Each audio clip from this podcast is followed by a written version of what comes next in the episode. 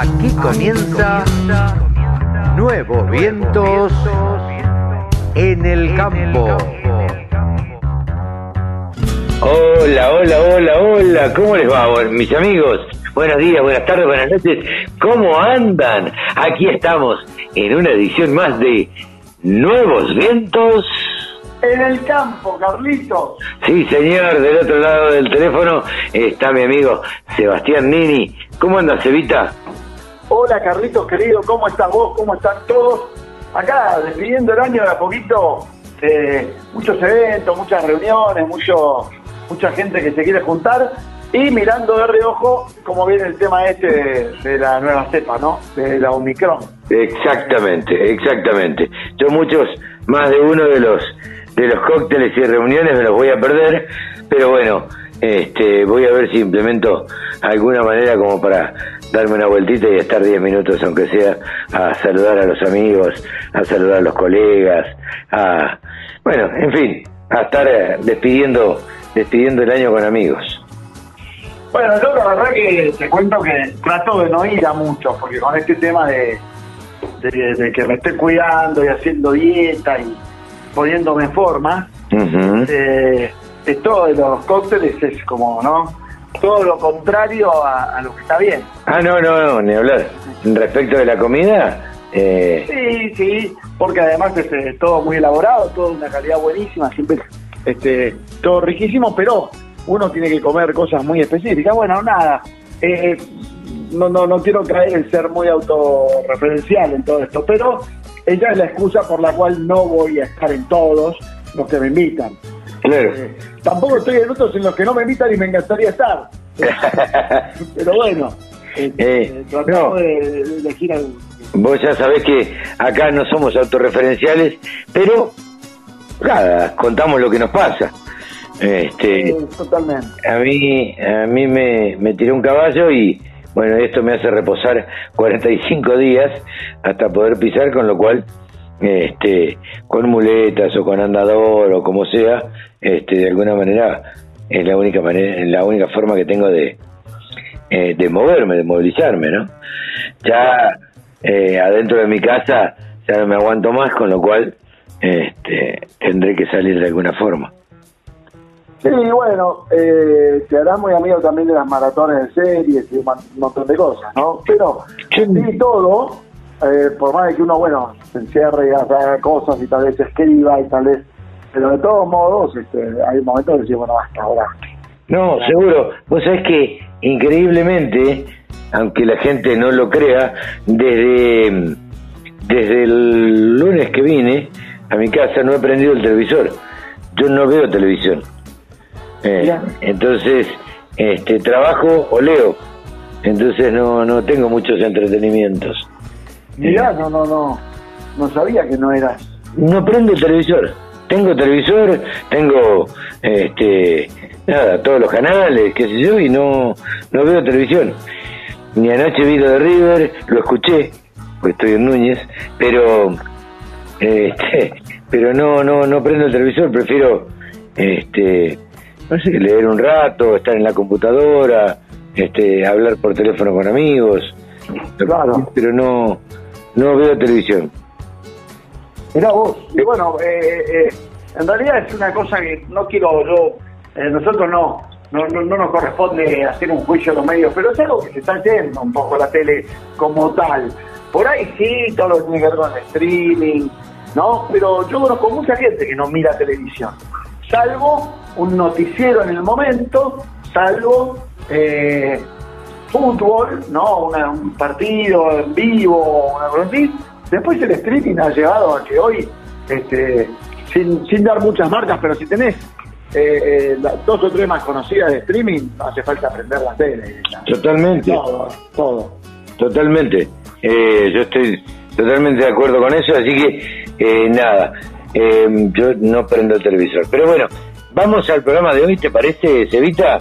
Eh, pero para eso venimos, amigo. Exactamente. Pero la verdad es que se nos ocurrió, charlando el otro día, le cuento a la gente, eh, hacer un homenaje a las mujeres argentinas. Creo que ha sido, eh, han sido protagonistas las mujeres este año y durante a lo largo de todo el 2021, hemos hecho notas muy interesantes con, con grandes mujeres productoras agropecuarias o relacionadas con el agro, mujeres rurales al fin. Eh, así que en el día de hoy vamos a charlar con Fabiana Mena de la Fundación Gran Chaco, eh, vamos a hablar con Guadalupe Vivanco, que fue eh, presidenta de la Sociedad Rural de Entre Ríos, más precisamente de Nogoyá. Vamos a hablar con Magda Choque que es la mujer que más sabe de papas en la Argentina.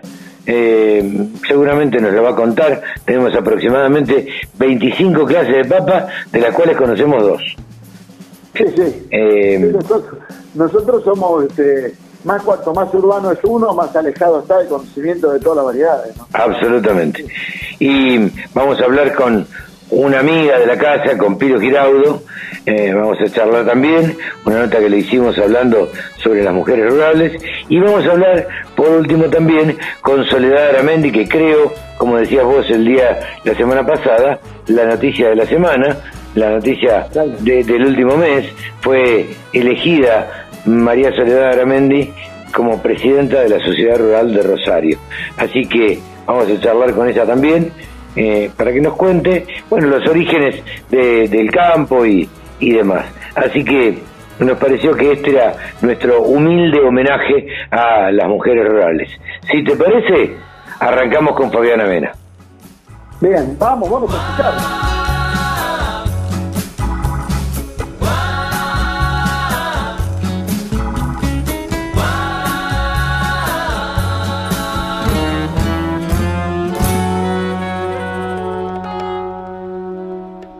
Escucha la radio del campo en tu celular. Bájate la aplicación. Es re fácil. Bueno, ustedes saben que el 15 fue el Día de la Mujer Rural. Este programa es del día 17. Así que estamos en comunicación. No queríamos dejar de, bueno, de alguna manera homenajear a la mujer rural. Eh, hablando con eh, Fabiana Mena. Hola Fabiana, ¿cómo estás? Hola Carlos, muy bien. ¿Cómo estás? Bueno, gracias por atendernos y gracias de alguna manera eh, por integrar eh, mujeres rurales argentinas, eh, bueno, representando a, a, todas las mujeres que han ayudado a hacer grande este país, ¿no? Por supuesto, sí. Bueno, el, día de, nosotros decimos Día de las Mujeres Rurales, porque justamente queremos poner el foco en el, en el colectivo de mujeres que, desde sus distintos lugares y profesión, actividades económicas, etcétera, contribuyen al desarrollo de la, del país y que muchas veces eh, están invisibilizadas. Eh, vos integrás la Fundación eh, Gran Chaco, ¿no es cierto? PRODAP Gran Chaco, ¿no? Sí, Fundación Gran Chaco. Bien.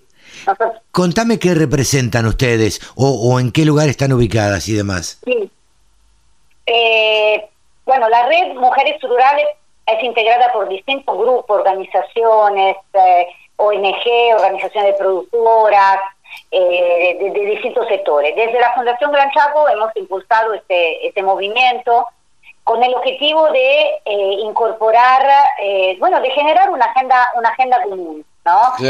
no pensar, muchas veces cuando, cuando pensamos en mujeres rurales pensamos eh, a, las imágenes, digamos, de la, y, se ponen en evidencia todos los aspectos negativos de mayor vulnerabilidad. Lo que nosotros queremos queremos, digamos, contribuir en, cambiar esa imagen. Si bien es cierto que las mujeres rurales, eh, digamos, eh, son eh, se encuentran en condiciones de mayor vulnerabilidad, pero también es cierto que tienen un potencial muy grande, ¿no? Y, y contribuyen todos los días al, al desarrollo de la, de, la, de la ruralidad. Desde Fundación Gran Chaco nosotros estamos ubicados justamente en la región del Gran Chaco, en particular nuestra sede principal está en Formosa. Eh, venimos trabajando ya hace 20 años con mujeres campesinas e indígenas en procesos justamente de, de, fortalecimiento de sus organizaciones y de sus actividades económicas.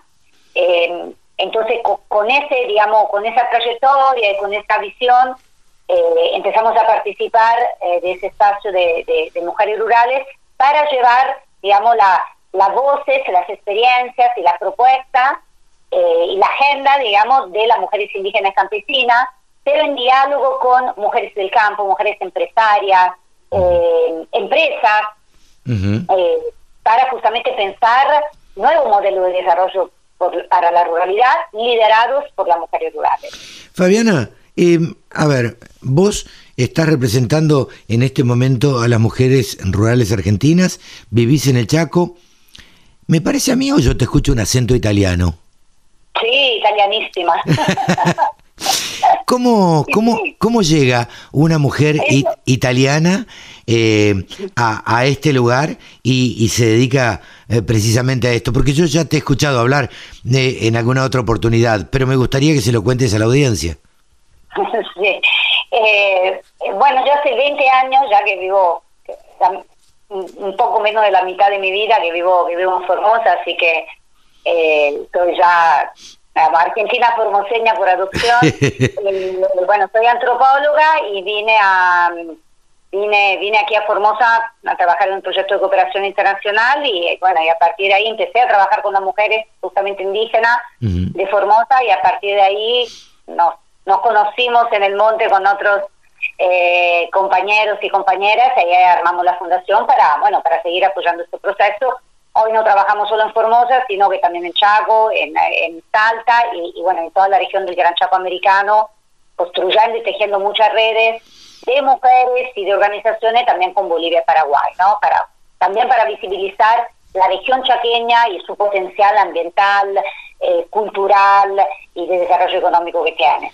Fabiana, ¿puede ser que yo eh, te haya escuchado hablar en alguna charla de la Fundación Marián? Eh, sí, puede ser, puede ah. ser, porque a partir de la, de, justamente Mariana es parte de la red Mujeres Rurales, porque en, ocasión de la, de, la, del G20 que tuvo usted en la Argentina en el 2018, eh, uno de los, digamos, que a partir de ahí surge también la iniciativa de la red Mujeres Rurales, porque Argentina lleva la agenda del G20 y el tema mujer rural, entonces como consecuencia de esta, de esta primera etapa en la cual se justamente se convocaron todos los sectores de mujeres eh, de, rurales de todo el país. Eh, en esa en esa ocasión, eh, un actor que, trabajó muchísimo para, digamos, en general para, para los derechos de las mujeres fue Francia y la Embajada de Francia en la Argentina fue, digamos, sede, inclusive ofreció, trabajamos, hicimos muchísimos encuentros en la misma Embajada de Francia Francia es a nivel global, digamos, muy activa, ¿no? Con, con todo lo, lo que hace el empoderamiento y la autonomía y el reconocimiento de los derechos de las mujeres. Entonces, ahí fue donde la Marianne, que es una asociación de mujeres eh, argentina y francesa, eh, bueno, se sumó, se sumó a esta iniciativa y, bueno, seguimos teniendo, eh, digamos, somos parte de la, de la red y venimos construyendo y pensando, pensando acciones en conjunto.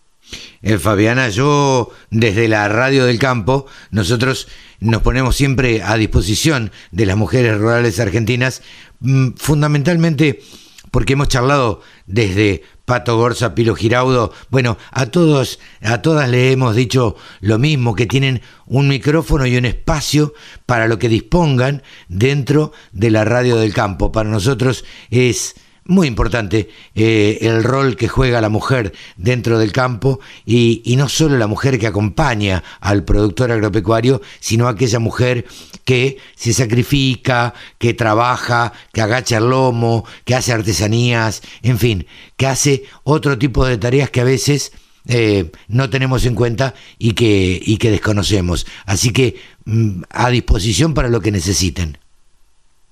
Bueno, muchísimas gracias y porque realmente se necesita mucho trabajo de comunicación, ¿no?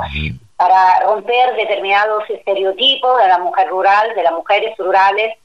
Eh, una de las una de las lideresas indígenas en uno de los talleres decía eh, una somos miles, no somos una mujer. Acá de cada una de las mujeres rurales hay miles de mujeres de organizaciones y de movimientos. Entonces, que, que, que todos los medios de comunicación ofrezcan, digamos, espacio para que podamos facilitar que más mujeres rurales lleven su experiencia y, participen y lleven su voz, eh, ya de por sí ese es un avance muy importante. Así que te agradezco muchísimo por, por el ofrecimiento. A disposición, Fabiana, y felicidades en este Día de la Mujer Rural. Muchas gracias. Un beso grande, gracias por atendernos. No, gracias a ustedes. Saludos. Fabiana Vena, integrante de Mujeres Rurales Argentina. Agricultura, ganadería, semillas, razas, precios, tecnología. Toda la información en la radiodelcampo.com. Ahora estamos comunicados, como lo hacemos habitualmente, con una mujer rural. En este caso ya la hemos entrevistado, hemos charlado con una dirigente o ex dirigente, ahora le vamos a preguntar, Guadalupe Vivanco. Hola Guadalupe, ¿cómo estás? Buenos días. buenos días, Carlos, buenos días a toda la audiencia. Bueno, gracias por atendernos antes que nada y contanos dónde estás en este momento.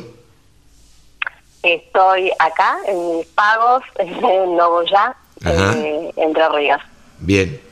Eh, Guadalupe, contanos, queríamos saber básicamente cuando nosotros hablamos con, con productores agropecuarios o productoras, lo primero que le preguntamos es a ver cómo, cómo se sienten en este momento y cuál es la situación general cómo, cómo la están viendo en este momento en en el, campo. Porque fuera de micrófono te preguntaba cómo va llevando la pandemia y que bueno, y vos empezaste a contarme yo te dije, para, para, para, contámelo para la radio. Eh, quiero saber cómo, cómo la están llevando, cómo, cómo la están viviendo en Nogoyá, en la zona. Vos hablarás con otros productores, imagino. Así que este, contanos un poquito. Bueno, eh, la verdad que todo lo que fue el año pasado, sumado al, al contexto del país que venimos acarreando ya de, de décadas, o al menos en, mi vida, de, toda mi vida. Em, eh, fue como la gota que rebalsó el vaso este año que pasó y todo todo este 2021 que estamos transitando con acá en el interior fuertemente eh, se fundieron muchísimos comerciantes con cadena de pago totalmente cortada. La gente no llega a fin de mes eh, esto viene de hace bastante eh, el dinero no alcanza. Eh, y, bueno, han quedado muchos productores, comerciantes, gente que labura, que paga sus impuestos eh, en el camino, se han fundido. lamentablemente es una constante con los productores que hablamos. Y con los que nos encontramos y que por ahí nos toca como periodistas darnos una vuelta por, por el interior y uno habla con los productores, charla y demás, em, hay mucho productor chico que, que ha ido quedando en el camino, lamentablemente, porque los impuestos agobian y porque, em, independientemente de las retenciones, que por ahí no, no, no los alcancen, em, indefectiblemente hay un deterioro en la cadena de pagos eh, que ha hecho que muchos productores eh, no puedan seguir trabajando. Eh, ¿Cuál es cómo, cómo ves eh, la situación a futuro, Guadalupe? Y lo soy sincera, no, yo el país como está planteado no le veo un futuro por cuestiones básicas. Eh, en este momento, por ejemplo, no, no se consiguen insumos esenciales para producir, llámese alambre, cubierta, eh, justamente eh, el gran problema es que eh, no hay un plan y no hay políticas de incentivo para la producción y para toda la persona que labura en este país y, y, por ende lo sostiene. lo único que se les ocurre a nuestros gobernantes, yo recuerdo toda mi vida, es subirnos los impuestos. Es la única solución que ven eh, los impuestos que pagamos municipales, provinciales, nacionales, sumado a bueno cuestiones eh, más eh, más graves que tienen que ver con toda esta serie de leyes que están promoviendo. Y acá en Entre Ríos lo vivimos en carne viva, con invasión a la propiedad privada. Ahora sí, en cuestiones similares también en otro departamento acá en la provincia de Entre Ríos promoviendo también leyes que van y son la puerta para invadir la propiedad privada. Eh, tenemos muchas, la ley de manejo de fuego, eh, la ley de humedales, eh, el impuesto a la riqueza. A ver, yo pongo un ejemplo bien simple, que es un colono, acá estamos en una zona totalmente ah, agrícola, ganadera, y, bueno, muy diversa, muchas economías, eh, una zona de, que es cuenca lechera también. Sí.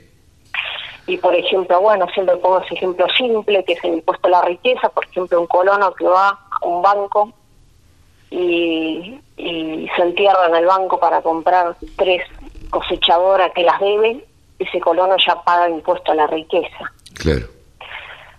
Eh, tenemos, a ver, eh, acá necesitamos una reforma urgente, tributaria, laboral, no se consigue gente para para las eh, para trabajar en el campo, llámese las diversas economías regionales, esto abarca todo el país lamentablemente, los productores no consiguen gente porque la gente está con los planes. Claro. Eh, te iba a decir eso. Actualmente, dos, dos preguntas. Eh, ¿Seguís siendo dirigente agropecuaria porque fuiste presidente de la sociedad rural? Sí, fui presidente de la sociedad rural, bueno, la primera mujer y estuve por dos mandatos. Eh, y sigo, sí, sigo. Y bueno, eh, en realidad cuando uno inicia un camino de, de, lucha eh, por, por la gente de campo, que bueno, que es mi, historia y mi vida, eh, es un camino que no tiene vuelta atrás, uno continúa en eso. Sí, sí, sí, es difícil terminar. Eh, y, vos como productora agropecuaria y, a cargo de del campo de la familia y, demás junto con tus hermanos, eh, ¿conseguí gente para trabajar vos?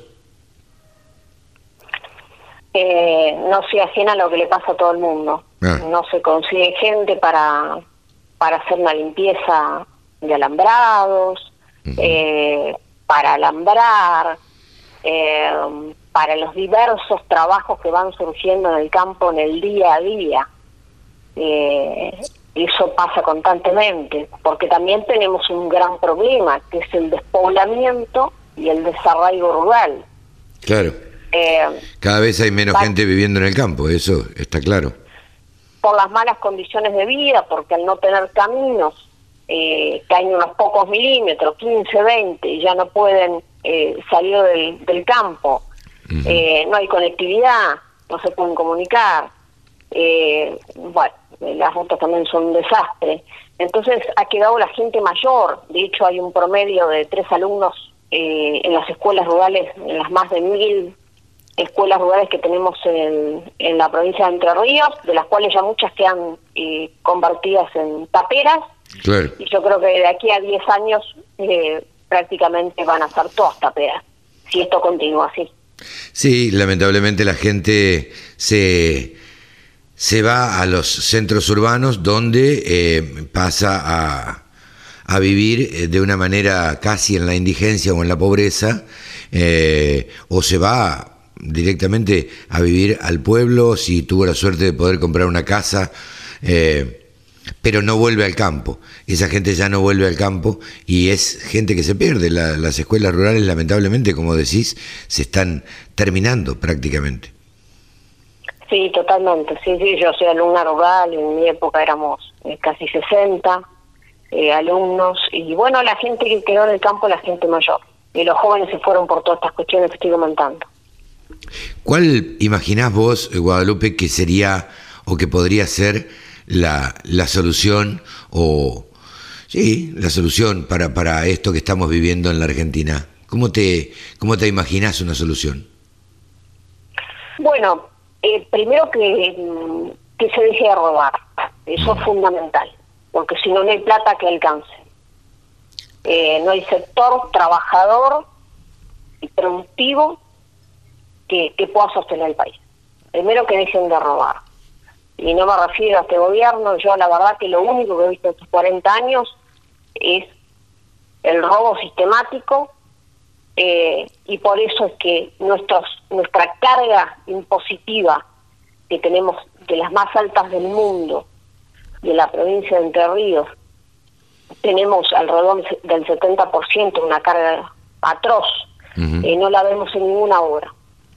Transparencia.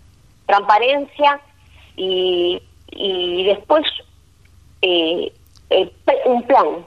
Eh, un plan eh, en todo, en el sector productivo, eh, para toda la gente que, trabaja, eh, dejar de lado el negocio de la pobreza, la fábrica de pobres, que realmente es, dolorosísimo la utilización de la gente en un país tan rico, con cada vez más pobres, justamente para tener ese voto cautivo, eh, donde hay generaciones perdidas, o que ya tienen el concepto de que el Estado, que en realidad no es el Estado, sino todos los que laburamos, le tenemos que dar todo de arriba.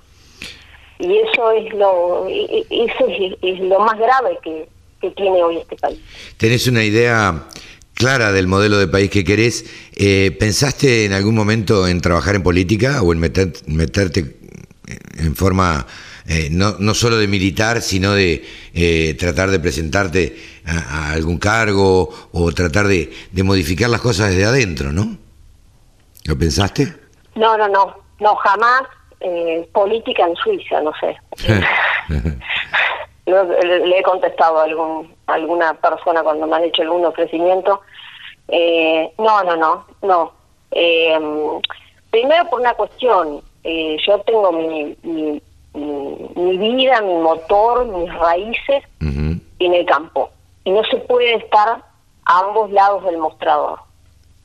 Por una cuestión de seriedad, cuando uno lucha por el campo, eh, si uno está del otro lado, y respeto y admiro porque hay muchos muchos políticos que vienen de, del, del campo, que tienen sus raíces en el campo, y, han hecho mucho. Pero realmente yo creo que en mi caso es mi mirada, que puede ser errada, creo que eh, uno pierde la libertad, la libertad y por ende la capacidad de lucha cuando eh, lamentablemente en, en este país eh, uno en los partidos políticos de este país yo de política no sé nada pero veo que terminan eh, siendo llevados, eh, cooptados, y a veces tienen que votar cosas con las que no están de Yo jamás podría hacer eso. Entonces, mi camino es seguir desde, desde este lado del mostrador, que es el campo.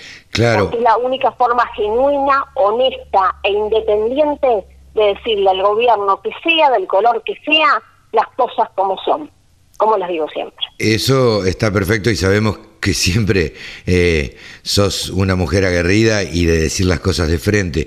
Ahora, ¿no te parece que el campo debiera tener, teniendo la importancia que tiene para este país, que debiera tener más representatividad en el Congreso, en, senadores y, demás? Por supuesto, como lo tienen los países vecinos. Claro. Eh, que son potencias en el mundo y, lo tienen en, Estados Unidos, en Europa. Eh, en Brasil. Por supuesto que tiene que haber eh, en Brasil, eh, sí, Brasil es un gran modelo con respecto a lo que es el campo que está tan unido, ¿no? es fundamental que los legisladores en un país que vive del campo eh, tenga conocimiento real y que venga de, la matriz. Sí, sí. Agroindustrial. Sí, sí. Eh, es la única manera, me parece, de, legislar bien, eh, conocer el, campo. Es como, como digo yo, digamos, de qué manera algún dirigente por ahí que no pagó un sueldo en su vida puede enseñarme a mí o quiere tratar de legislar sobre una ley que afecte a las empresas. Entonces, digo, un tipo que toda la vida vivió del Estado, de ser empleado del Estado, mal me puede aconsejar a mí o tratar de legislar sobre, sobre lo que yo hago. Pero bueno, eh, creo que tendríamos que tener, me parece que tendríamos que tener, sacar el modelo de nuestros países vecinos y tener más representatividad, como decías vos también, ¿no es cierto? Me parece que, que es fundamental, sería fundamental que más gente de campo, por eso te lo preguntaba, más gente de campo se meta en política, lo cual, digo, es un pasaporte a fundirse. Yo en mi pueblo vi fundirse varios eh, eh, productores agropecuarios por meterse en política, porque terminan eh, vendiendo el campo para pagar una campaña y, demás. Sí, totalmente. Acá eh, tengo, me vienen a la cabeza muchos nombres de mucha gente honesta eh, que se metió en política y, bueno, y, lo único que hizo fue poner plata en su bolsillo, tiempo, que es el que mm, lo más valioso que tenemos.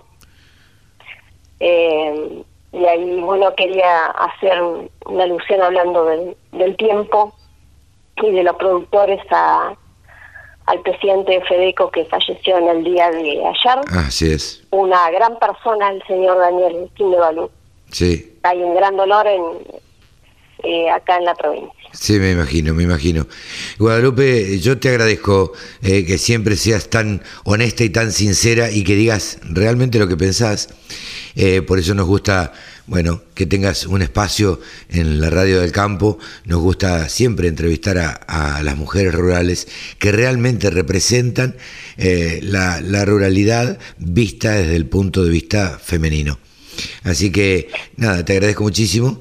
Eh, gracias por, por prestarte a esta, a esta nota y nos estaremos, estaremos hablando en cualquier momento.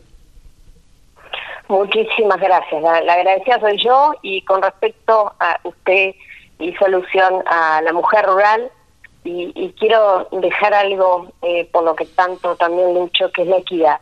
Así es. Eh, ganarnos los lugares por capacidad, por trabajo y no por ser mujer, porque realmente no, cuando sacan todas estas leyes de cupos femeninos, lo único que hacen es, es ponernos en un lugar, la verdad que eh, lamentable. Los lugares se ganan más allá de, que sea hombre o mujer por capacidad y por trabajo. No tiene por que ser por una cuestión de género. Muy bien. Eh, muchísimas gracias, Guadalupe. Eh, que sigas muy bien y nos estamos viendo en cualquier momento. Adiós. Muchísimas gracias, muy amable. Y saludos a la audiencia. Guadalupe Banco, productora agropecuaria de Nogoyá, provincia de Entre Ríos, en los micrófonos de la Radio del Campo. Todas las noticias toda la información. La radiodelcampo.com. Estamos en comunicación ahora con una mujer rural, Beatriz Pilo Giraudo, eh, dirigente rural, eh, a ver, productora agropecuaria y persona muy reconocida que ha viajado por, por todo el mundo enseñando y dando eh, charlas y conferencias y demás y enseñando un poco de lo que se hace aquí en la Argentina. Hola Pilu, ¿cómo estás? Gracias por atendernos. Hola, Carlos. Gracias a vos por este llamado y qué presentación. Me estoy colorada, te aviso. no, bueno, es la realidad. Es la realidad. Eh, sos una mujer reconocida dentro de una de las fundadoras de las mujeres rurales, ¿no es cierto?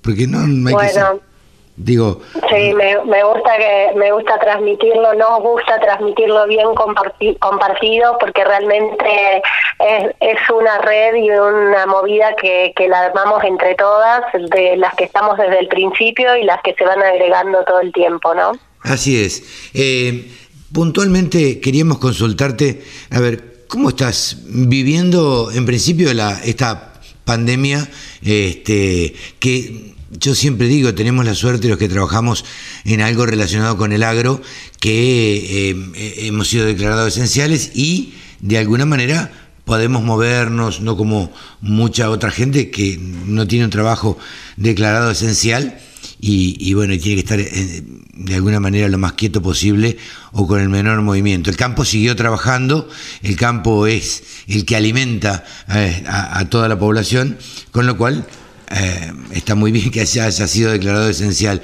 ¿Cómo, ¿Cómo vivís esto?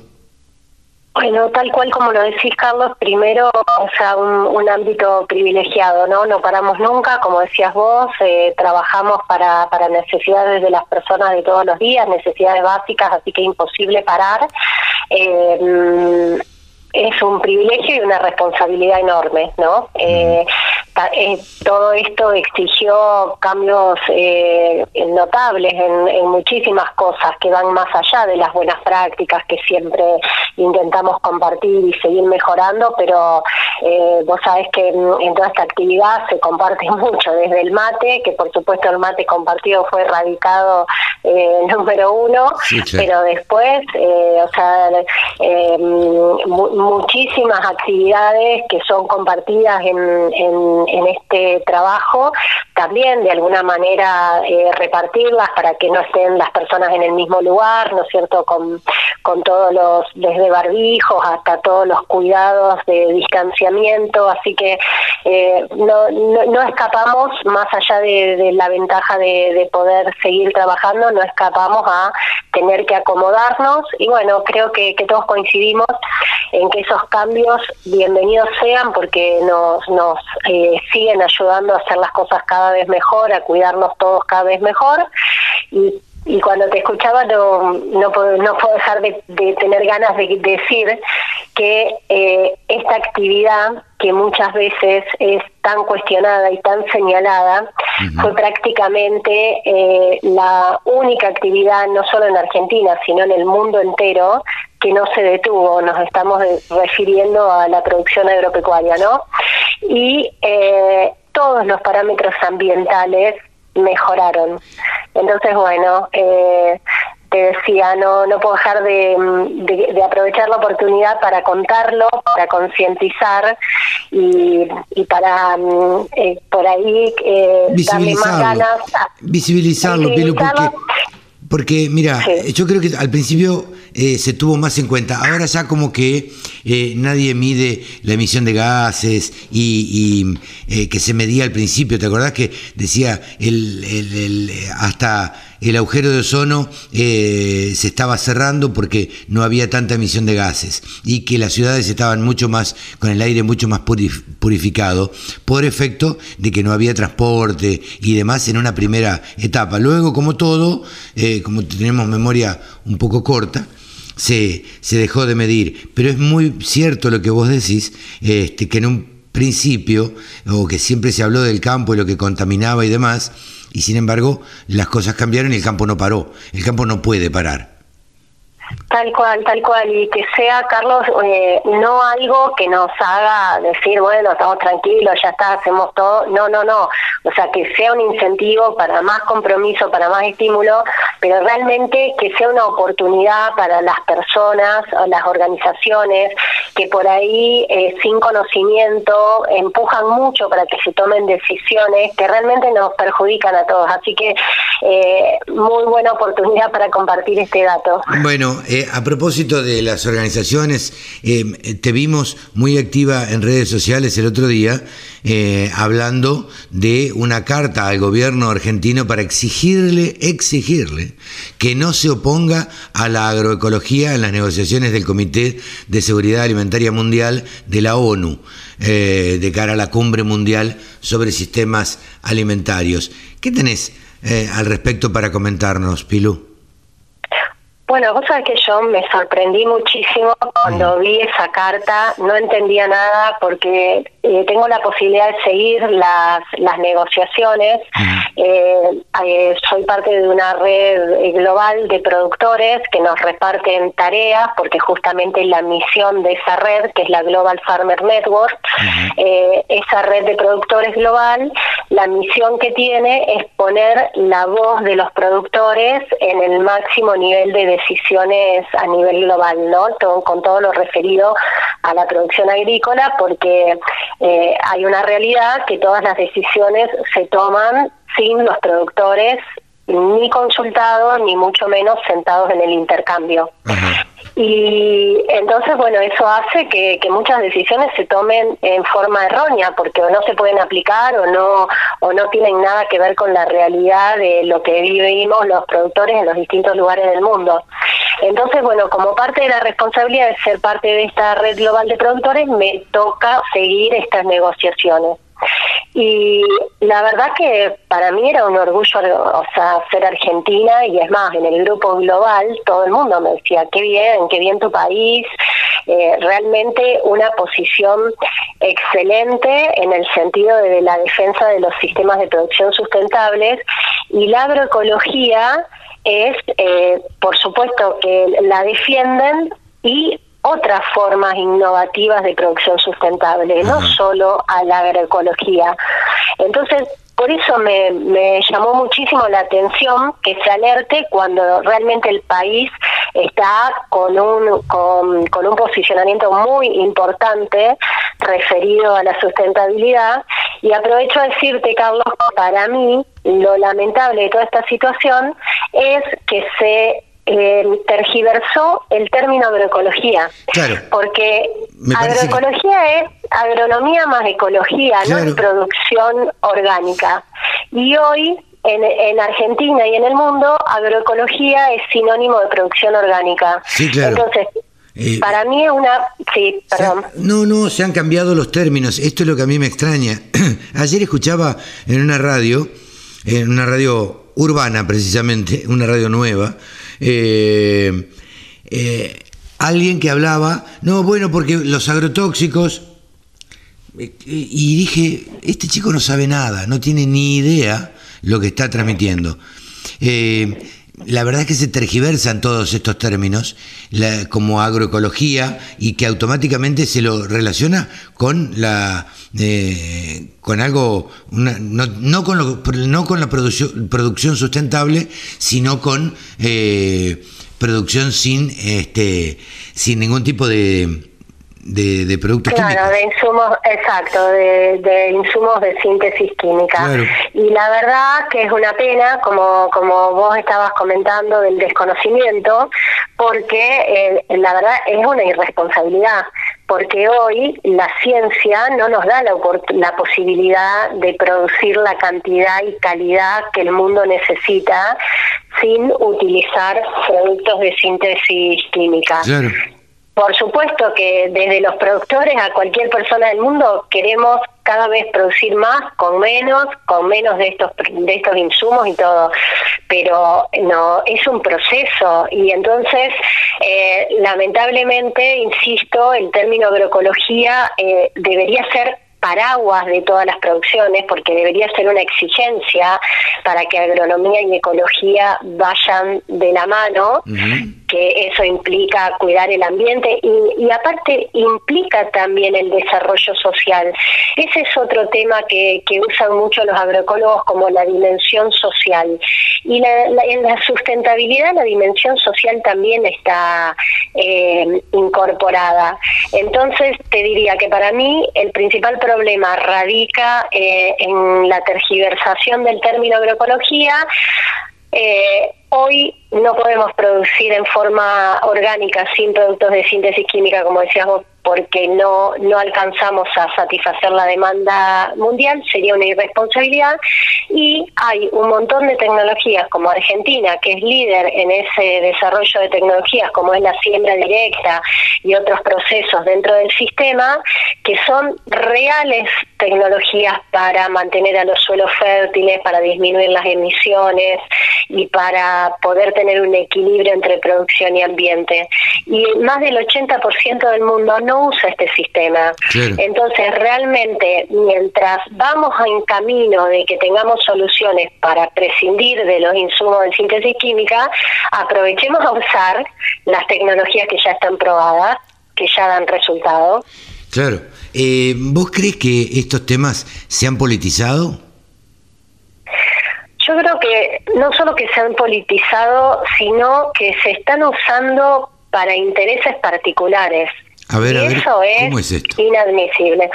Y porque esto genera oportunismos, eh, Carlos. Entonces, bueno, si, si yo no tengo lugar eh, en, en este ámbito, no encuentro lugar o porque eh, no me incorporé a tiempo, bueno, creo que siempre hay tiempo de incorporarse, pero porque no me incorporé o porque no o porque no soy parte o, porque eh, la mayor parte de la sociedad quiere escuchar que no se usan productos de síntesis química, por ejemplo, y, y a esa a esa gran parte de la sociedad como que se posiciona en eso, por ahí no tiene el conocimiento ni la visión de si va a alcanzar la producción o no, o a cuánta gente le tiene que llegar o no. Claro. Entonces irrumpen estos movimientos que, eh, digamos, lo que hacen es eh, dar, dar respuesta a ese reclamo de la sociedad,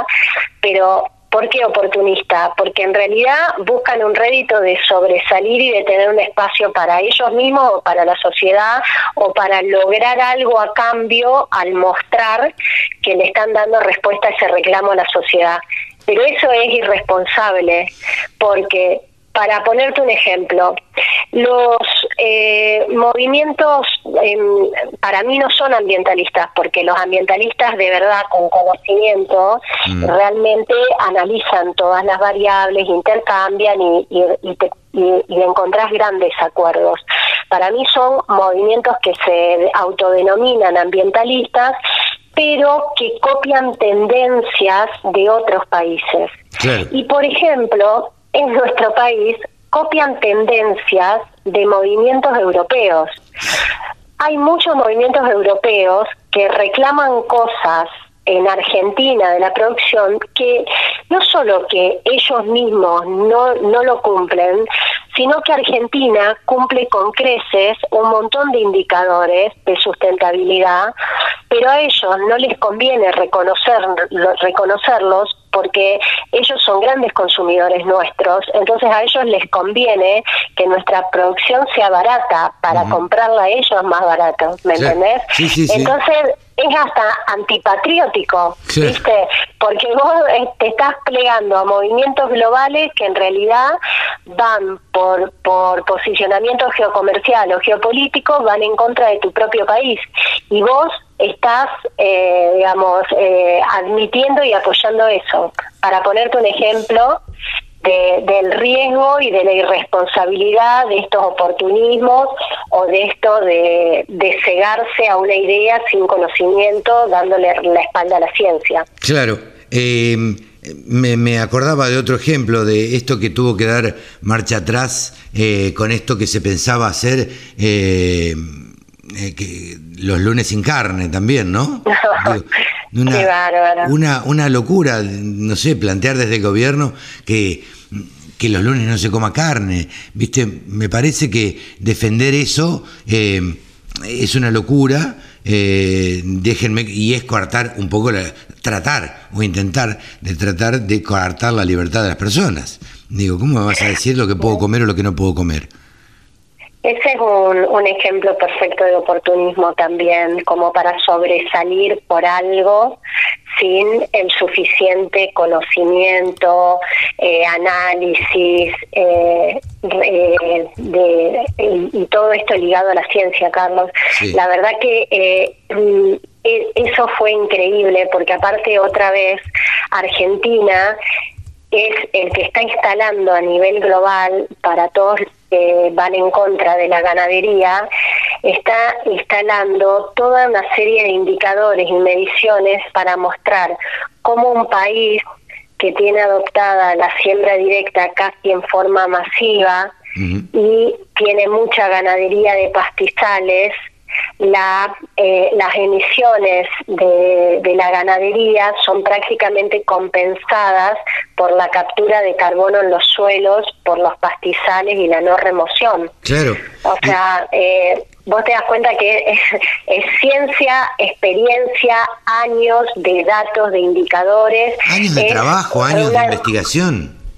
Tal cual, y es una herramienta probada que debería ser utilizada por todo el mundo en vez de buscar prohibiciones y todo eso. Por supuesto que mientras tanto hay que trabajar para ir logrando todo, todos esos objetivos, pero hay que hacerlo de manera responsable. Totalmente, estamos hablando obviamente de esta propuesta que había hecho el ministro de Ambiente y Desarrollo Sustentable de Argentina, Juan Cabandier, eh, que yo la verdad me preguntaría, a ver, cuáles son los conocimientos que tiene sobre el ambiente Juan Cabandier, ¿no? Como me preguntaría sobre otros, pero igualmente e, es a lo que nos estamos refiriendo. Em, e, e, esto es una, una, locura que se trate de hacer este tipo de cosas cuando en la Argentina creo, eh, y me da la sensación que de vos que fuiste presidenta de Presid y, has ocupado otros cargos este, también dirigenciales, eh, las cosas se están haciendo y muy bien en la Argentina. es lo que estabas diciendo vos recién. Entonces, creo que somos ejemplo, creo que somos ejemplo de aplicación de tecnología, no solamente para producir más, sino para producir mejor. Tal cual, tal cual. Y nosotros eso, por supuesto que como decíamos recién, Carlos, no es que son recetas acabadas, trabajas con la naturaleza y estás en mejora continua, permanente. La ciencia nos da todos los días más herramientas para hacer las cosas mejor y cuidando el ambiente y las personas. Pero, eh, o sea, nosotros tendríamos que estar pidiéndole al mundo que adopten realmente todas estas tecnologías probadas que tenemos que son de real solución y, y trabajar para hacer las cosas mejor, pero no plegarnos a movimientos sin ningún tipo de conocimiento. Y, lo que vos decías, yo creo que alguien, por ejemplo, como es el ministro Cabandier, eh, en una cartera de, como la que está ligada al ambiente, al no tener conocimiento, tiene cualquier, cualquier, por supuesto que cualquier cartera exige eso, pero ambiente, ni más ni menos, exige la máxima consulta con los que tienen el conocimiento al respecto. Y otra vez caemos en lo mismo. Argentina es un ejemplo en ese sentido. Es más, eh, si no quisiera caer en nada de, del ámbito privado, eh, tienen al INTA al alcance de la mano con todos los indicadores, un organismo oficial que es un orgullo en el mundo. Entonces, eh, realmente eh, hay que hay que decirlo con, con todas las letras esto porque si no nos confundimos parece que son movimientos o posicionamientos que nos están cuidando y muy lejos de estar cuidándonos están perjudicando al país entero no solo a la actividad. Totalmente totalmente.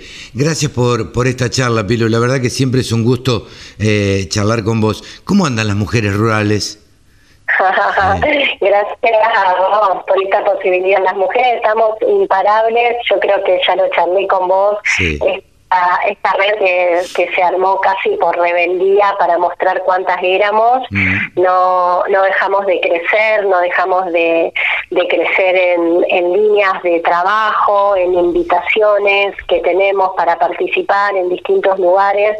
Así que ahora estamos en la etapa de, mm, eh, trabajamos en tres ejes de trabajo distintos, uno que tiene que ver con la conectividad, con, está muy ligado a la educación y a la capacitación. Este eje está con un una serie de capacitaciones que está todo virtual, por supuesto, que está resultando un éxito. Eh, la estamos llevando adelante de la mano de la Facultad de Ciencias Agropecuarias de la Universidad Nacional de Córdoba. Después tenemos eh, eh, un eje de, desarrollo local donde se está trabajando eh, con lo que tiene que ver con infraestructura para la, conectividad y el financiamiento para, también con distintas líneas de trabajo y tenemos el, el eje de cambio climático, justo del tema que, que estábamos hablando, y que ahí también estamos con, con proyectos para presentamos, eh, algunos eh, con, resultados eh, positivos, otros que tenemos que seguir participando, pero bueno, con proyectos para para poder seguir fomentando la producción al mismo tiempo que sea una, una herramienta para, para hacer frente al cambio climático. Así que con mucho movimiento y bueno, siempre capacitándonos y reestructurándonos por lo dinámico que es la red. Pilú, siempre es un gustazo charlar con vos. Los micrófonos de la Radio del Campo siempre están a disposición eh, para, para, lo que necesiten las mujeres rurales. Siempre tratamos, casi siempre en los programas de, del sábado eh, que, conduzco yo, em, tratamos de sacar alguna mujer rural para que nos cuente. Pero bueno, este, teníamos ganas de, de charlar. Este, siempre nos da ganas de charlar cada tanto contigo. Un beso grande y muchas gracias. Un placer enorme, Carlos. Gracias a vos. Y bueno, siempre a disposición. Beso grande, beso para beso Grande. Saludos. La Radio del Campo, www.laradiodelcampo.com. Ahora estamos en comunicación con Soledad Aramendi o María Soledad Aramendi. Ustedes se preguntarán muchas veces quién es María Soledad Aramendi y por qué la estamos entrevistando. Bueno, ni más ni menos que es la presidente de la Sociedad Rural de Rosario. Hola Soledad, ¿cómo estás? Buen día. Buenos días, Carlos. Buenos días. Un gusto estar en contacto. Bueno, para nosotros también es un gusto. Nosotros siempre hablamos en, en cada programa con alguna mujer agropecuaria de las tantas que integran el campo argentino. Eh, a ver, en principio, eh, ¿cómo, ¿cómo se te dio o cómo llegaste a ser dirigente agropecuaria? Yo lo sé, pero quiero que se lo cuentes a la, a la audiencia. ¿Cómo llegaste a ser eh, eh, dirigente agropecuaria y, y para llegar a ocupar el puesto de, eh, o el lugar de eh, presidente de la Sociedad Rural de Rosario, ¿no? Bien. Eh, Los espacios primero que hay que ocuparlos por idoneidad o profesionalismo, ¿no? Pero, pero bueno, en este caso realmente ha sido una cuestión de natural de, trabajar muchos años dentro del Rural de Rosario. Es así, es, eh, hace cuatro años que he sido vicepresidente, también he sido secretaria. Eh, entonces uno viene muchos años eh, trabajando realmente eh, en todos los sentidos para la Rural de Rosario, participando en Carfe y en CRA. eh, y, y bueno, y ese trabajo hace que bueno que los lugares se vayan ocupando, es así, es una cuestión de renovación de personas, pasa por ahí. Pero bueno, creo que los espacios se ocupan realmente con, bueno, con idoneidad, es así, con idoneidad y profesionalismo. Todo pasa por ahí. Eh, Soledad, oye, ¿qué te, ¿qué te impulsa y qué te motiva para hacer? Porque eh, la verdad, digamos, que estos cargos no rentados, eh, como digo yo, lo único que hacen es sacarle al, al productor agropecuario, al empresario, sacarle tiempo y hacerle que la cabeza esté en otro lado y demás. ¿Qué te motiva a vos a, a ser presidente de la Sociedad Rural de, de Rosario? En, realidad es que mm, trabajando y viendo la, la realidad, o sea, con, con, con todo un grupo de trabajo y demás, eh, vemos que, que se, super, necesita realmente una real participación de los productores tranqueras afuera. Hoy no, no basta con ser, con trabajar tranqueras adentro, ser grandes productores, trabajar con la última tecnología, innovación, tener una gran cosecha. Si no tenés las políticas públicas necesarias, bien, que alienten el trabajo, la producción y el libre comercio, aunque seas, aunque tengas la mayor cosecha, eh, no, no, no va a funcionar todo bien. Entonces hoy los productores deben entender que deben trabajar tranquilos afuera, tener una participación activa y propositiva. Los primeros problemas empiezan en, en su entorno inmediato, en su localidad. Hay que participar en las instituciones, en las comunas, en los municipios y desde ya a nivel eh, provincial y nacional. Eh, entonces, los cultores deben, deben realmente salir a, defender su propia actividad, bien. Eh, no, hay, no hay quien pueda defender lo que no conoce, ¿se entiende? Entonces es muy difícil que otros te defiendan, eh, o bien hay que, en otros, por, por decir, legisladores y demás, hay que incidir eh, trabajar, acompañarlos e incidir. Eh, ni hablar que necesitaríamos tener, como, como es el ejemplo de Brasil, un gran Brasil tiene muchísimos legisladores que digamos que tienen la camiseta del campo eh, tendríamos que generar eso. No puede ser que haya problemas en, localidades por ejemplo como es Pergamino Rafaela problemas de fitosanitarios. Es porque hay gente que, que no conoce el tema que se encarga de temas que, que desconoce y tergiversa lo que es la verdad. Entonces tenemos que tener una real participación, primeramente en nuestro entorno inmediato y así sucesivamente en los diferentes estamentos gubernamentales y ocupar los espacios de decisión y incidir como corresponde. No basta hoy con producir. Soledad, vos coincidirás, y perdón por esto, que sos un bicho raro dentro de, de, de el espectro de la producción agropecuaria, porque la mayoría de los productores agropecuarios, y me hago cargo de lo que digo, eh, trata de no meterse, no se involucra demasiado. ¿Por qué crees que se da esto? Que el productor no es alguien demasiado proclive a meterse en, en, en esto de, de, investigar las políticas públicas, de tratar de cambiar y, y demás. ¿Por qué crees que se da? Porque, o sea, yo creo que lo mejor hace, o sea, esto viene de hace muchos años, quiero decir, uno eh, uno también tiene la, comodidad de, ojalá ojalá tuviéramos representantes que, que digamos que, que defendieran bien lo que es el trabajo y la producción, pero cuando vos tenés, eh, ojalá estuviéramos así y cada uno se pudiera dedicar 100% bien, la, el productor o sea, se dedica a producir, y es, y es natural, o sea, y así ocurre en cualquier actividad. Cada uno que se dedica a hacer su trabajo y nada más, y pretende, y, digamos todos pretendemos ser gobernados correctamente, bien, para el crecimiento del país, para, para el desarrollo de todas las actividades económicas. Pero cuando esto no ocurre, cuando esto no ocurre, bueno, creo que muchos sectores económicos hacen el lobby necesario, ¿bien? Para, para generar las políticas que necesitan. Bueno, y el campo lo debe hacer, el campo lo debe hacer. Y, todo pasa por tu entorno inmediato, es así. Eh, entonces tenemos que ser conscientes de eso. Y hoy en día también, eh, además de, esto, eh, el tema pasa también por la comunicación. Hay que acercar el campo a la ciudad.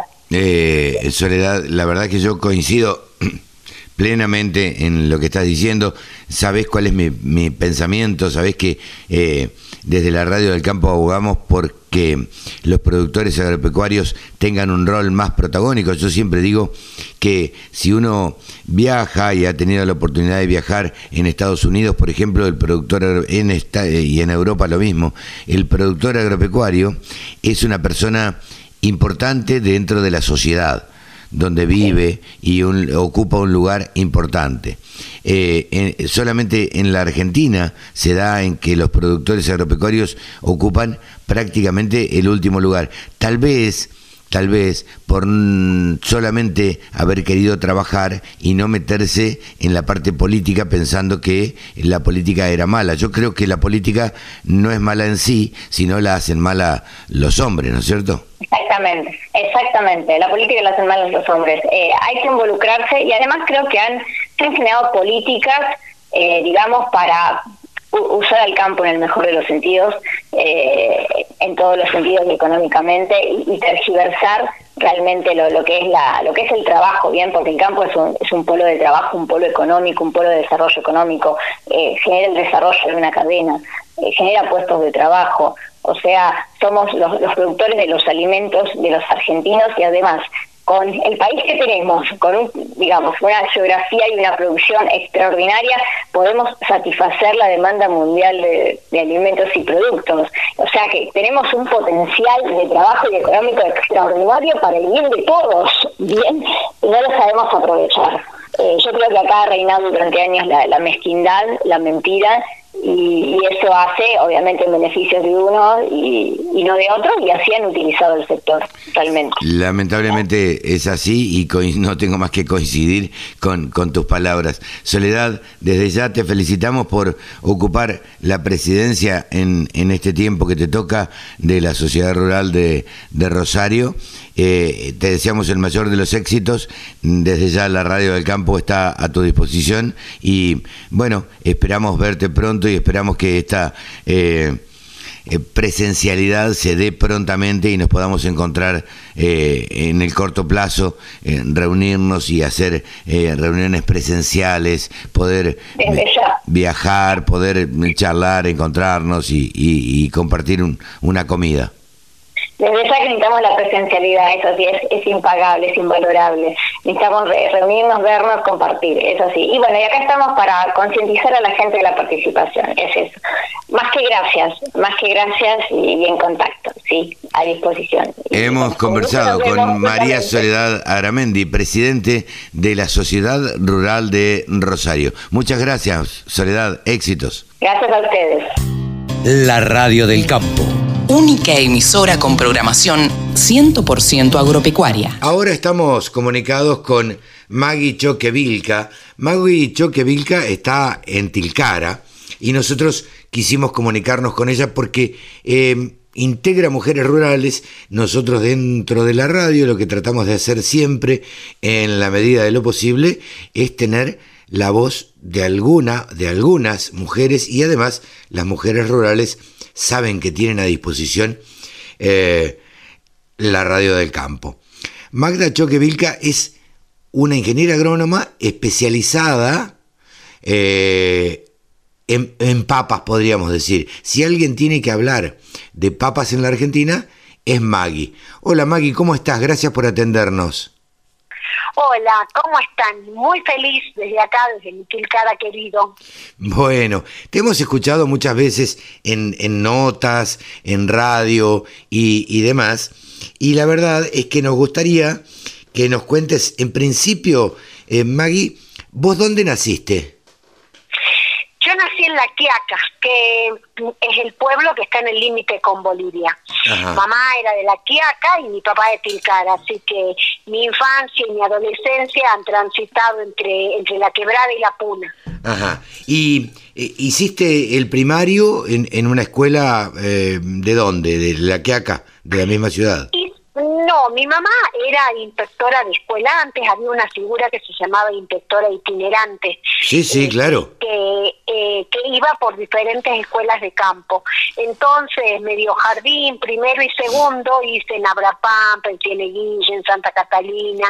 Después ya me fui a la Quiaca, a la escuela de frontera, y después me fui a la escuela normal. Ajá. Pero siempre alternaba porque, por ejemplo, mi papá trabajaba en el correo y este y él se iba a hacer los famosos relevos Ajá. este para ganar un poquito más entonces él trabajaba en Cieneguilla, en Mina Aguilar, en Iruya, en Mina Pirquita, en Yavi, en Nazareno, eh, así que entre mamá y papá siempre siempre transité el campo de una u otra manera. Conozco la, la figura que contás de eh, inspector itinerante. Eh, soy hijo de, de mm, directora de escuela rural. Eh, ah, mira. Con lo cual, eh, siempre estaba la siempre estaba la expectativa de que viniera la inspectora. Entonces, los que éramos alumnos, vos te acordarás, teníamos Sí. que prepararnos ese día por si venía la inspectora, teníamos que saber todo, estar impecables todos. Sí, sí, sí. Mamá siempre decía que uno veía la puerta de la escuela y sabía cómo era el director. Totalmente, Este, totalmente. Decime, ¿y después estudiaste, hiciste el secundario en, en, eh, en dónde?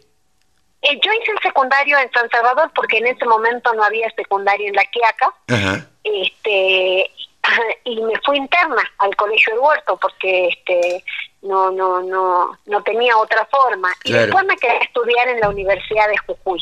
Claro, y ahí te recibiste de ingeniera agrónoma. sí ahí me recibí de ingeniera agrónoma. Bien.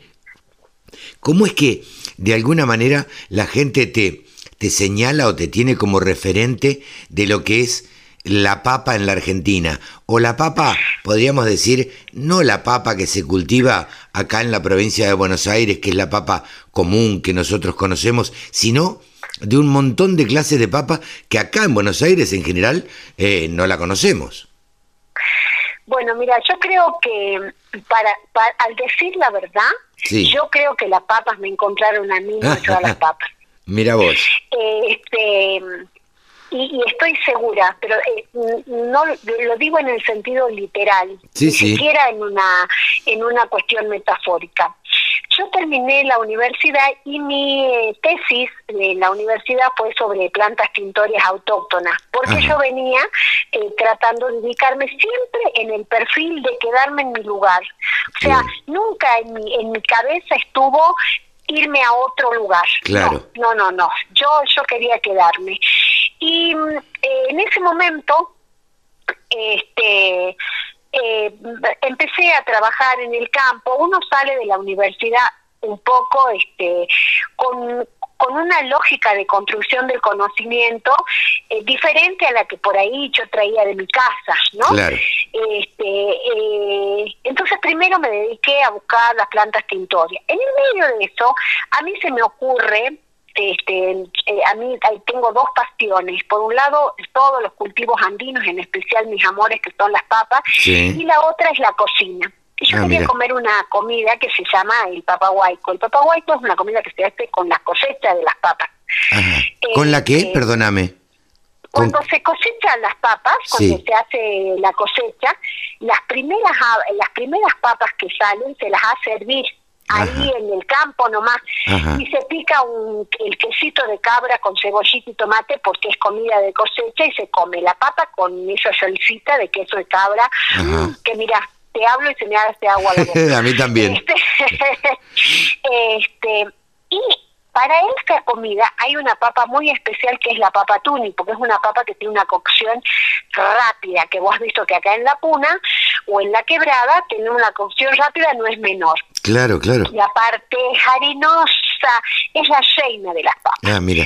Y este y no, no podía mi abuela hacerme esa comida porque no había las papas. Bueno, empiezo un poco a ver cómo se hacía, que por qué no venía y la gente me dice se está perdiendo porque en ese momento la papa abajeña que nosotros llamamos este eh, estaba digamos estaba más barata que eh, eh, que la que la papa nuestra que la papa andina y que la- en ese momento eh, nuestra papa nosotros le decíamos papa criolla.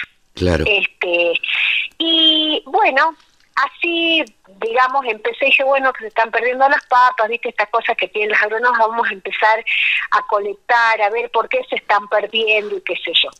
Y en esta eh, en esta en este recorrido de ver por qué se estaban perdiendo hago primero una colecta de todas las papas para para porque yo estaba organizando una feria de semillas de papa para que la gente se intercambiara las papas Ah, ah, mira. este, porque la gente me decía que las papas se perdían porque se habían perdido las ferias locales.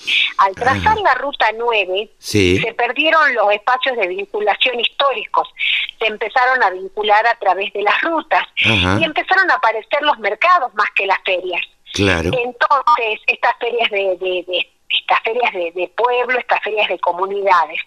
Entonces, bueno, este, eh, eh, mi trabajo fue, digamos, yo quería restablecer estos vínculos, este, estos espacios para que se intercambien las semillas. Claro. Y bueno, empecé a recolectar las papas y este y, y, y, bueno, pero ahí con esa recolección de las papas las empecé eh, trabajando tal cual como las plantas tintorias. Ajá. Este, y cuando las fui a sacar eh, fotos a las papas, ninguna de las fotos salía. ¿Por qué? Entonces, no sé, ¿Ah? no se- velaban, salían por la mitad, este, salían fuera de foco, bueno, no había forma que salieran las fotos. Mira vos. Estoy diciendo que la saqué bajo una campana, le pedí a un fotógrafo que la sacara, me la llevé a la facultad. Claro. Y las traigo y mi papá, este, mi papá una persona eh, muy identitaria, auténtica, con decirte que yo no, nunca fui a la escuela el primero de agosto porque mi papá me decía, cuando la maestra te pregunte por qué faltaste, decirle que porque estabas homenajeando a la Pachamama. Este, claro. eh, entonces mi papá me dice, este, eh, eh, papá, le digo, ¿sabes que no salen las fotos? Y yo le digo como en broma, mira, parece que las papas no se dejan fotografiar. claro. Y, eh, Arisca. y mi papá, y mi papá me dice, ¿y vos les pedí permiso a las papas? Guapa. Pues es que fue un momento en donde yo dije, pero yo estudié seis años para pedirle permiso, esta cosa. Claro. Mi papá, viendo que yo no creía, me dijo, bueno, si vos no crees, no lo hagas. Y en ese momento volvió mi niñez, mi infancia, mi, mi sentimiento hacia la tierra, hacia, hacia todo lo que yo soy. Dije, Claro. no, no, estas, las papas no son algo, son alguien. Así que las imploré, les puse unas lanitas de colores, las ahumé, Ajá. y ya mi papá, ayúdame a sahumarlas. Y desde esa fecha hasta ahora yo no te puedo decir las alegrías, este, Pero, lo- l- los logros y las cosas hermosas y los caminos que me han llevado a recorrer. ¿Le pudiste sacar fotos de ahí en más? Las mejores fotos de Mira. todo mi, mi trabajo se las pude sacar ahí. Todo era cuestión de pedirles permiso. todo era cuestión, ¿sabes qué?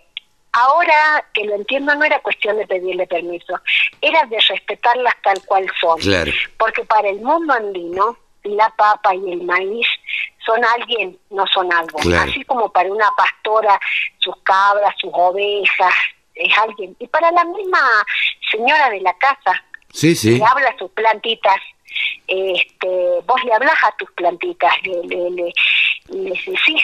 Sí, sí, te digamos, comunicás. Interactúas con ellas, te. Ujú.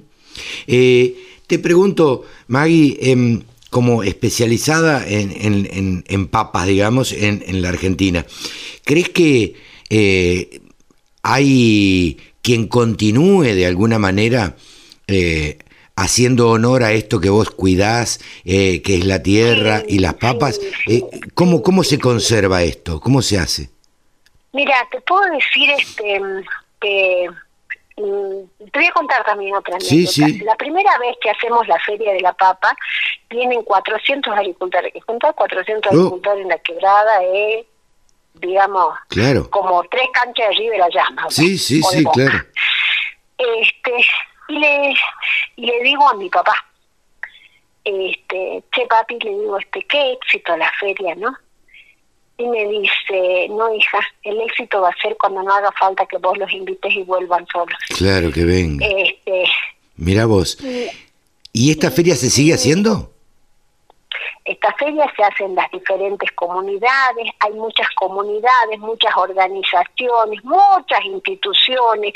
Eh, la universidad tiene alumnos, tesis, tesistas, eh, el INTA, el INTI, eh, hay cooperativas. Ya hay, hay, hay un montón de, de, de personas, de jóvenes, de, de bueno, y después este y con la cocina, ¿no? Yo creo Claro. que este, eh, si hay algo que crea una alianza profunda y cierta con, con lo que se va a conservar es la cocina. No, no, por Después supuesto, porque... Esta escuela de, de cocina en Tumbaya, en donde se está dando valor agregado a la cocina regional.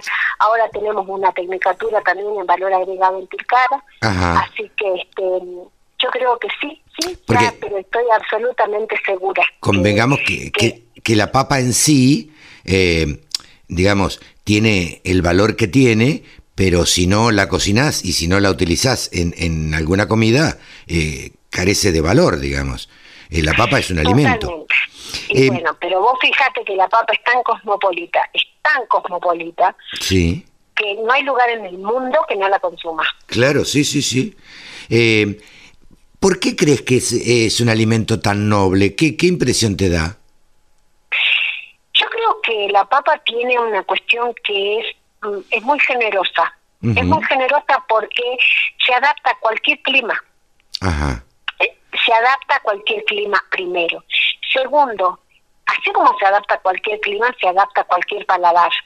claro, porque en general este, la mayoría de los humanos tendemos más a los gustos salados que a los gustos dulces. claro. Y si hay algo que se adapta a un gusto salado es la papa.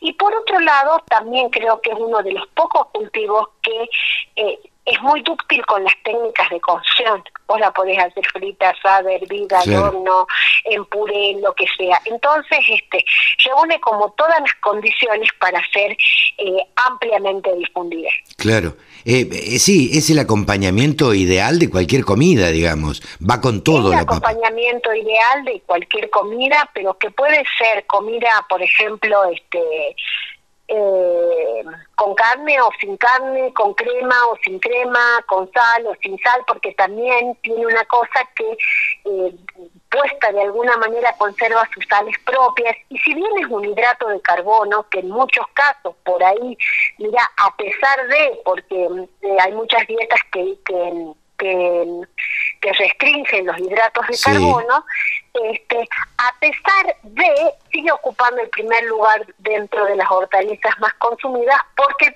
es bastante mm, amigable su hidrato de carbono. Claro. Y aparte, por ejemplo, este eh, su almidón es, es mucho más fácil digestible que los almidones con gluten. Entonces, este, eh, en muchos casos ocupa un espacio importante, aún en aquellas dietas en donde, en donde las harinas están prohibidas. Claro. Eh, Maggie, decime, ¿cuántas papas tenemos en la Argentina? Porque acá se conoce muy poco, la verdad. Y en la mayoría del país se conoce poco, salvo en el norte. Bueno, de- decirte así exactamente, exactamente, eh, hay algunos ecotipos y todo lo demás, pero alrededor de 62. Ajá. Este, eh, lo que pasa es que la gran mayoría de variedad o variabilidad está en las papas andinas, que son Sola- Solanum andigenum, subespecie andigenum. Ajá. La otra, eh, perdón, Solanum tuberosum, subespecie andigenum. La otra es Solanum tuberosum, subespecie tuberosum, que es la papa bajeña, que nosotros decimos que es la papa de Balcás y todo lo Claro. demás. Hay mucha menor variabilidad, aunque eh, digamos, por ejemplo, en una zona análoga en términos de, meri- de paralelos, está el, el genocentro de Chiloé, que tiene gran variedad y variabilidad de papas, este, como el, el- el centro más austral, ¿no? Que está Claro. en Chile. Mira vos, eh, ¿se pueden hacer postres con las papas? Totalmente, se pueden hacer postres, dulces, eh, de este, bueno, de hecho, el vodka, este, Mira. eh, alcoholes, este, cremas, podés hacer, mira, hay un libro que se llama Las 10.000 recetas con papa que lo hizo el Centro Internacional de la Papa de Perú y recolectó recetas de todo el mundo en donde es utilizada la papa. Por Ajá. ejemplo, mm, los lácteos, este, eh, vos fijate, ¿cómo será la papa generosa, que es el plato identitario de, de países en donde no nació la tortilla española, los lácteos? Hay, hay, hay un montón de países que lo han adoptado tanto que ya Sí. es, es- es parte propia. Sí, sí. Holanda. Pero eh, vos decís que la papa no, no, no existía ahí. No, no, no, no, no. Ah. La papa, eh, digamos, todas las variedades originarias y el, el, el, el- el- el germoplasma básico de la papa es americano. Claro. Después, este, bueno, em, en el encuentro, para ser este, políticamente correctos, Sí. este, se llevaron eh, muy sutilmente el- el- las papas a Europa. Sí, sí, claro, en el encuentro. Y a hoy, y a hoy, nosotros, si quisiéramos hacer una exportación a Europa, tenemos que pasar un proceso cuarentenario. Ah, mira vos. Y sí, claro, Sí. claro, claro. Inclusive, por ejemplo, Francia, creo, Francia o Holanda. El año pasado el anteaño pasado sacaron una, pop, una papa con forma de corazón que se llama Sherry, Claro. este, que es... Bueno, pero digamos, eso entra, entra en- dentro de lo genéticamente modificado. exactamente. Claro. Sí, sí, sí. Lo cual, eh, estaba leyendo el otro día, eh, genéticamente modificado, hay algunos que escuchan esa palabra, se horrorizan y dicen, eh, ¿por qué hacen eso? y, y- y demás. Eh, y, y creen que es todo lo contrario orgánico, pero puede ser genéticamente modificado y podría ser orgánico también, ¿o no? Es que son dos concepciones diferentes. Claro. Eh, digamos, mm, orgánico significa una línea de productos que, que no tiene agroquímicos y que está bajo determinadas condiciones de certificación que no posee agroquímicos. Claro, Otra cosa es agroecológico. claro. Agroecológico ya es una semilla varietal que tiene el perfil de la conservación de la semilla y otra cosa. Pero orgánico sí puede ser perfectamente, este, vos puedes tener una soja transgénica orgánica. Claro, totalmente, a la cual no, se, la, se la ha cultivado y no se le ha puesto en ningún agroquímico. No, o bien los puesto en los tenores permitidos que puede producir una certificadora. Claro, claro, claro, claro. Eh, Maggie, eh, ¿cómo, ¿cómo es tu, tu actividad actual? ¿Vos te dedicás a qué? Yo en este momento tengo, este, estoy a cargo de la coordinación de la Universidad de la Sede Quebrada y Puna. Ajá, este, atiendo cuatro lugares, Humahuaca, Tilcara, Brapampa y La Quiaca, acá hay cinco, siete, ocho carreras, digamos, hay dos carreras en Tilcara, tres carreras en, en Humahuaca, una en Abrapampa y tres en La Quiaca, este, eso es por un lado. Y por el otro lado, coordino la tecnicatura en cocina. ajá. Y por, ¿Cómo es y esto? por el otro lado, soy parte del miembro de la comunidad CUSH del Centro de Investigación. Pero no te creas que son tres precios distintos, ¿no? Es No. medio- es medio como la Santísima Trinidad. Escúchame, ¿cómo es esto de la cocina? A ver, ¿cómo, cómo investigaste Bueno, vos? mm, Este, eh, acá hay una tecnicatura pública en cocina, eh, en cocina regional y cultura alimentaria, que depende del Instituto de Educación Superior número 2, esto es de la provincia, y es gratuita y está ubicada en un área rural. Ajá, mira vos.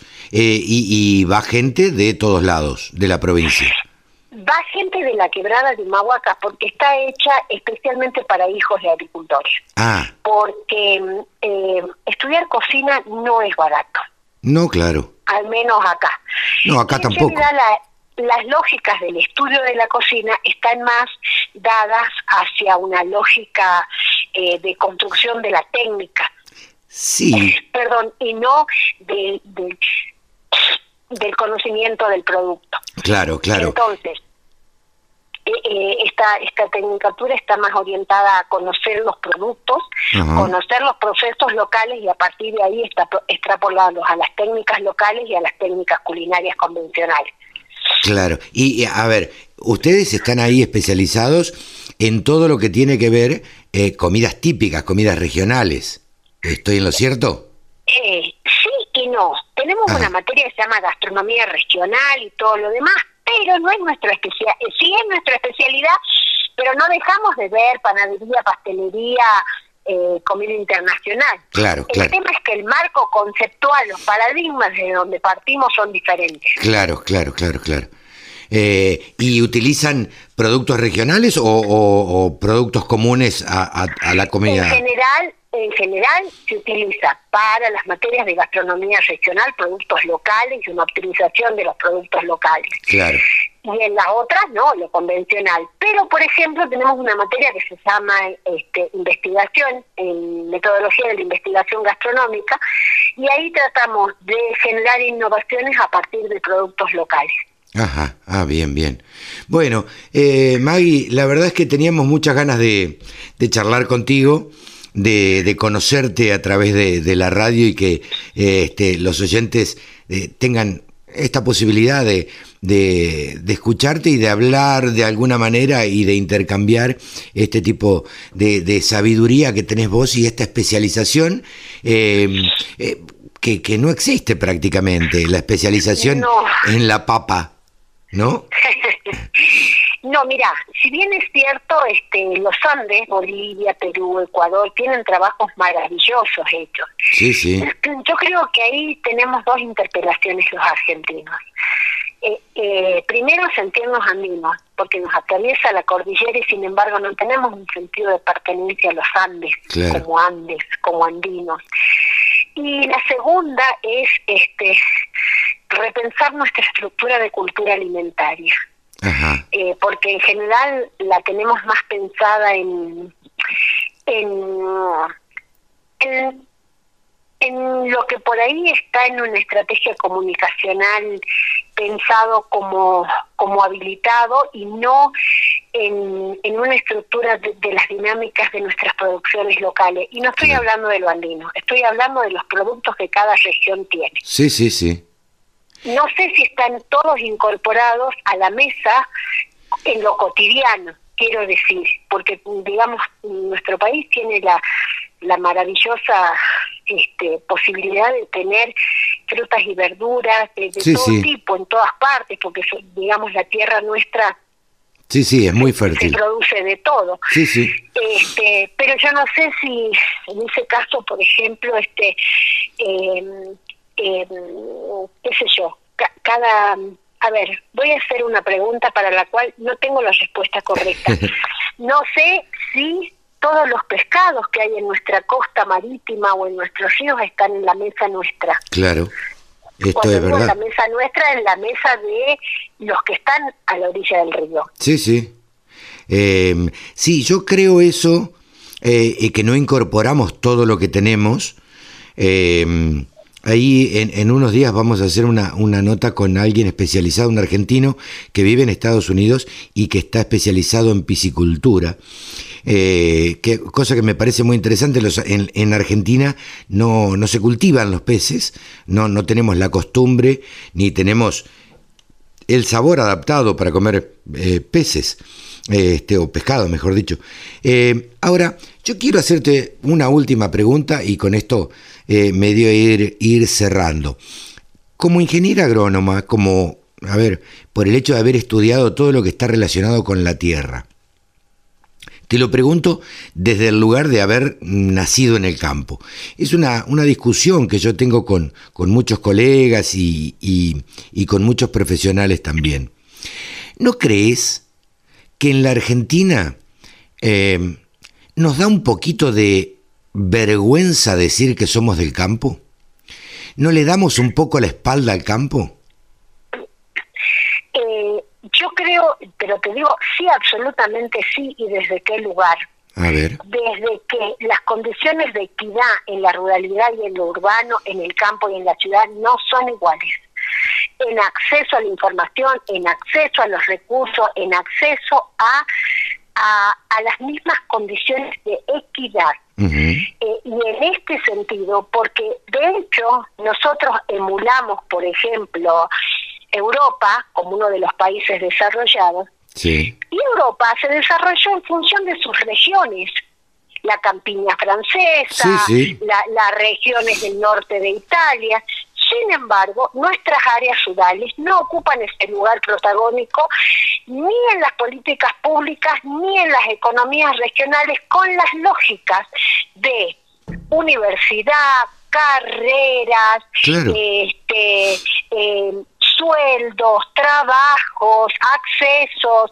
Entonces, em, por un lado, digamos, creo que no están dadas las condiciones de equidad. Y por otro lado, yo creo que eso de que Dios está en todas partes, pero atiende en Buenos Aires, en nuestro caso, este, eh, se mantiene. Pero no creo que sea solo por, digamos, responsabilidad de la ciudad.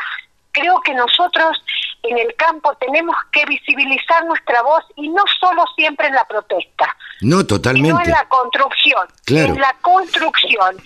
Este, mira, eh, yo creo que, por ejemplo, eh, digamos, me enorgullece mi universidad porque ahora está en Tilcara, me enorgullece mi provincia porque tenemos una tecnicatura en cocina en el área rural. Eh, entonces, me parece que eh, cuando yo digo que las políticas públicas no estoy hablando de los gobiernos, estoy hablando del Estado que somos nosotros, Sí, empezar claro. a construir, más allá de las diferencias, un espacio protagónico de la ruralidad. Y después de esto creo que se nos viene una gran oportunidad a nosotros, una gran oportunidad, porque la ciudad y el, digamos, y el método urbano y suburbano colapsó a las pruebas me remito. Sí, totalmente. Entonces, tenemos una excelente oportunidad, una oportunidad estratégica. Lo que sí es tenemos que poder eh, ser generosos, ser como el campo, generosos, Claro. integrarnos, integrar y ir sumando eh, desde diferentes lugares, desde la, desde la escuela, desde la universidad, desde el mismo campo. Yo eh, hablaba en, en, en alguna de las charlas que yo les digo, ¿cómo será que la autoestima del campesino Sí, porque está ninguneado en algunos lugares este no ha ido de la mano de la construcción del conocimiento que para que muchos padres le dicen hijo estudia para que no seas como yo claro. Sí, totalmente. Totalmente. Entonces, eso eso vos fíjate que esa es una aberración a nosotros Claro. como sistema educativo Sí, sí. ¿Cómo puede ser que hayamos llegado a esto? De no integrar los saberes, de no considerar otros saberes. Bueno, eh, Esa sí me parece que es una deuda que nosotros, los que hemos podido atravesar la academia, la tenemos que revertir. Totalmente, totalmente de acuerdo con, con lo que decís. Y vos sabés que yo tengo una, una consultora donde tratamos de asesorar a algunas empresas en lo que tiene que ver con comunicación y en algún momento hicimos un estudio que se llamó El campo ausente. A partir de- del conflicto con el campo en el 2007-2008, eh, nosotros nos preguntábamos en la consultora a ver por qué se había generado esto, a ver de dónde partía esto. Y nosotros un poco llegamos a la conclusión que es por falta de educación, porque te habrá pasado a vos, o Mm, Yo creo que es, digamos, disculpame, que yo Sí. creo, no es por falta de educación. no, por falta de Eh, educación del agro. Es por falta de integración del sistema educativo al sistema rural. Claro. Porque la escuela fue pensada como urbana, Bueno, no como rural. A esto, a, a esto era lo que yo quería llegar. Yo por ahí dije, era una cuestión de educación, pero no, yo lo que quiero decir es, a mí, yo fui a una escuela rural, pero en esa escuela rural donde yo hice el primario, a mí nadie me enseñó cuántas patas tiene una vaca, ni que, para qué se utilizaba el maíz, ni la soja ni existía, pero eh, ni para qué se utilizaba el trigo. El trigo por ahí era lo que nos daba el pan pero nunca tuvimos una educación donde nos contaran lo de el campo.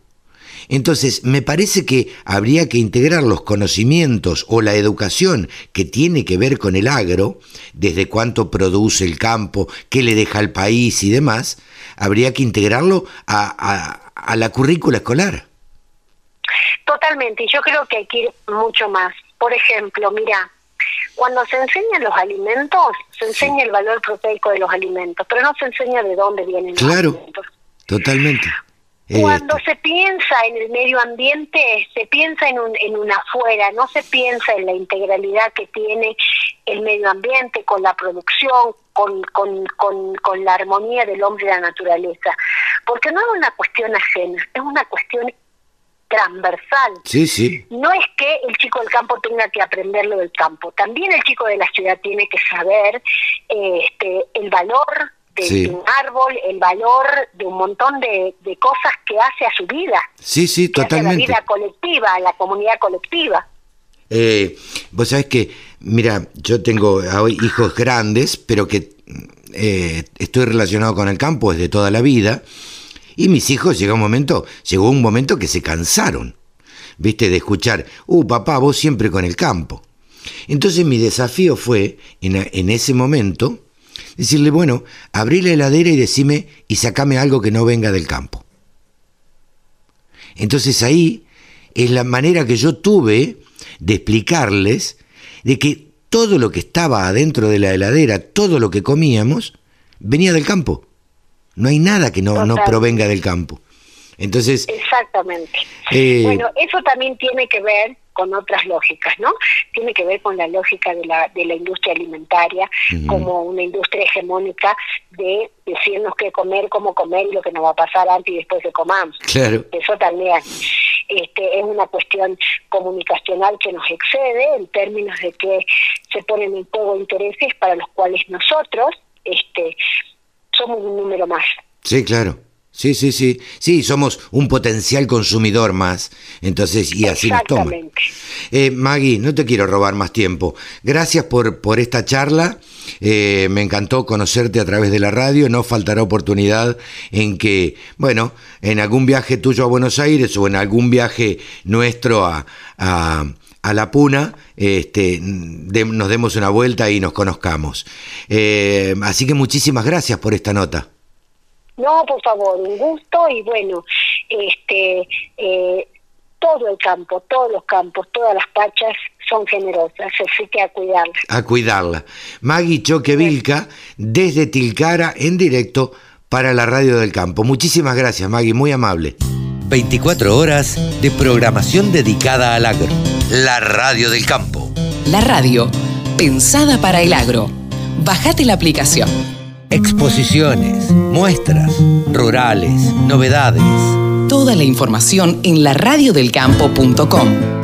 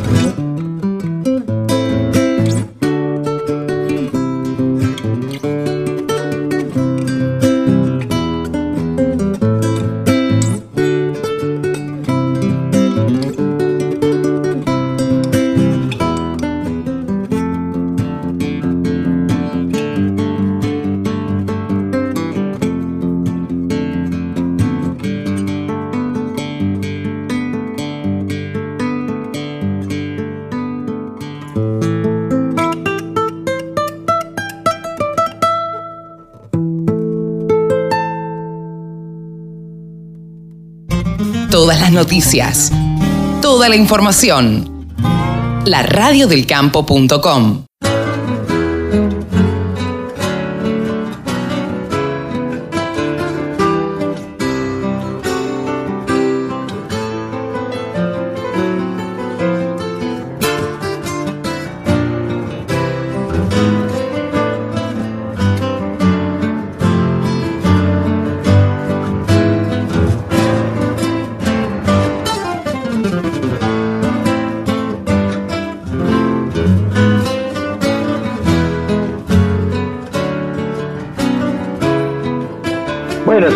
y hasta aquí llegamos a una edición más de Nuevos Vientos. En el campo y con mujeres rurales. Así es, señor, con todas las mujeres que pasaron, hubo muchas más, muchas más, pero bueno, debimos seleccionar por tiempo y por charlas, eh, así que charlamos con Fabiana Mena, con Guadalupe Vivanco, con Magda Choquevilque, con Piro Giraudo y con Soledad Aramendi en este programa, en casi, te diría que el anteúltimo programa del año.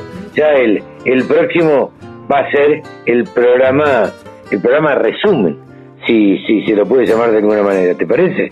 Totalmente, un programa donde este, habrá que poner en la balanza lo bueno y lo malo de todo lo que pasó este año. ¿no? Así es. Que teniendo en cuenta que venimos del año de la pandemia, siempre parece que estamos mejor. Sí, claro. Por lo menos Siempre estamos, salimos a la calle un poquito más. claro, tendientes a, a- a mejorar.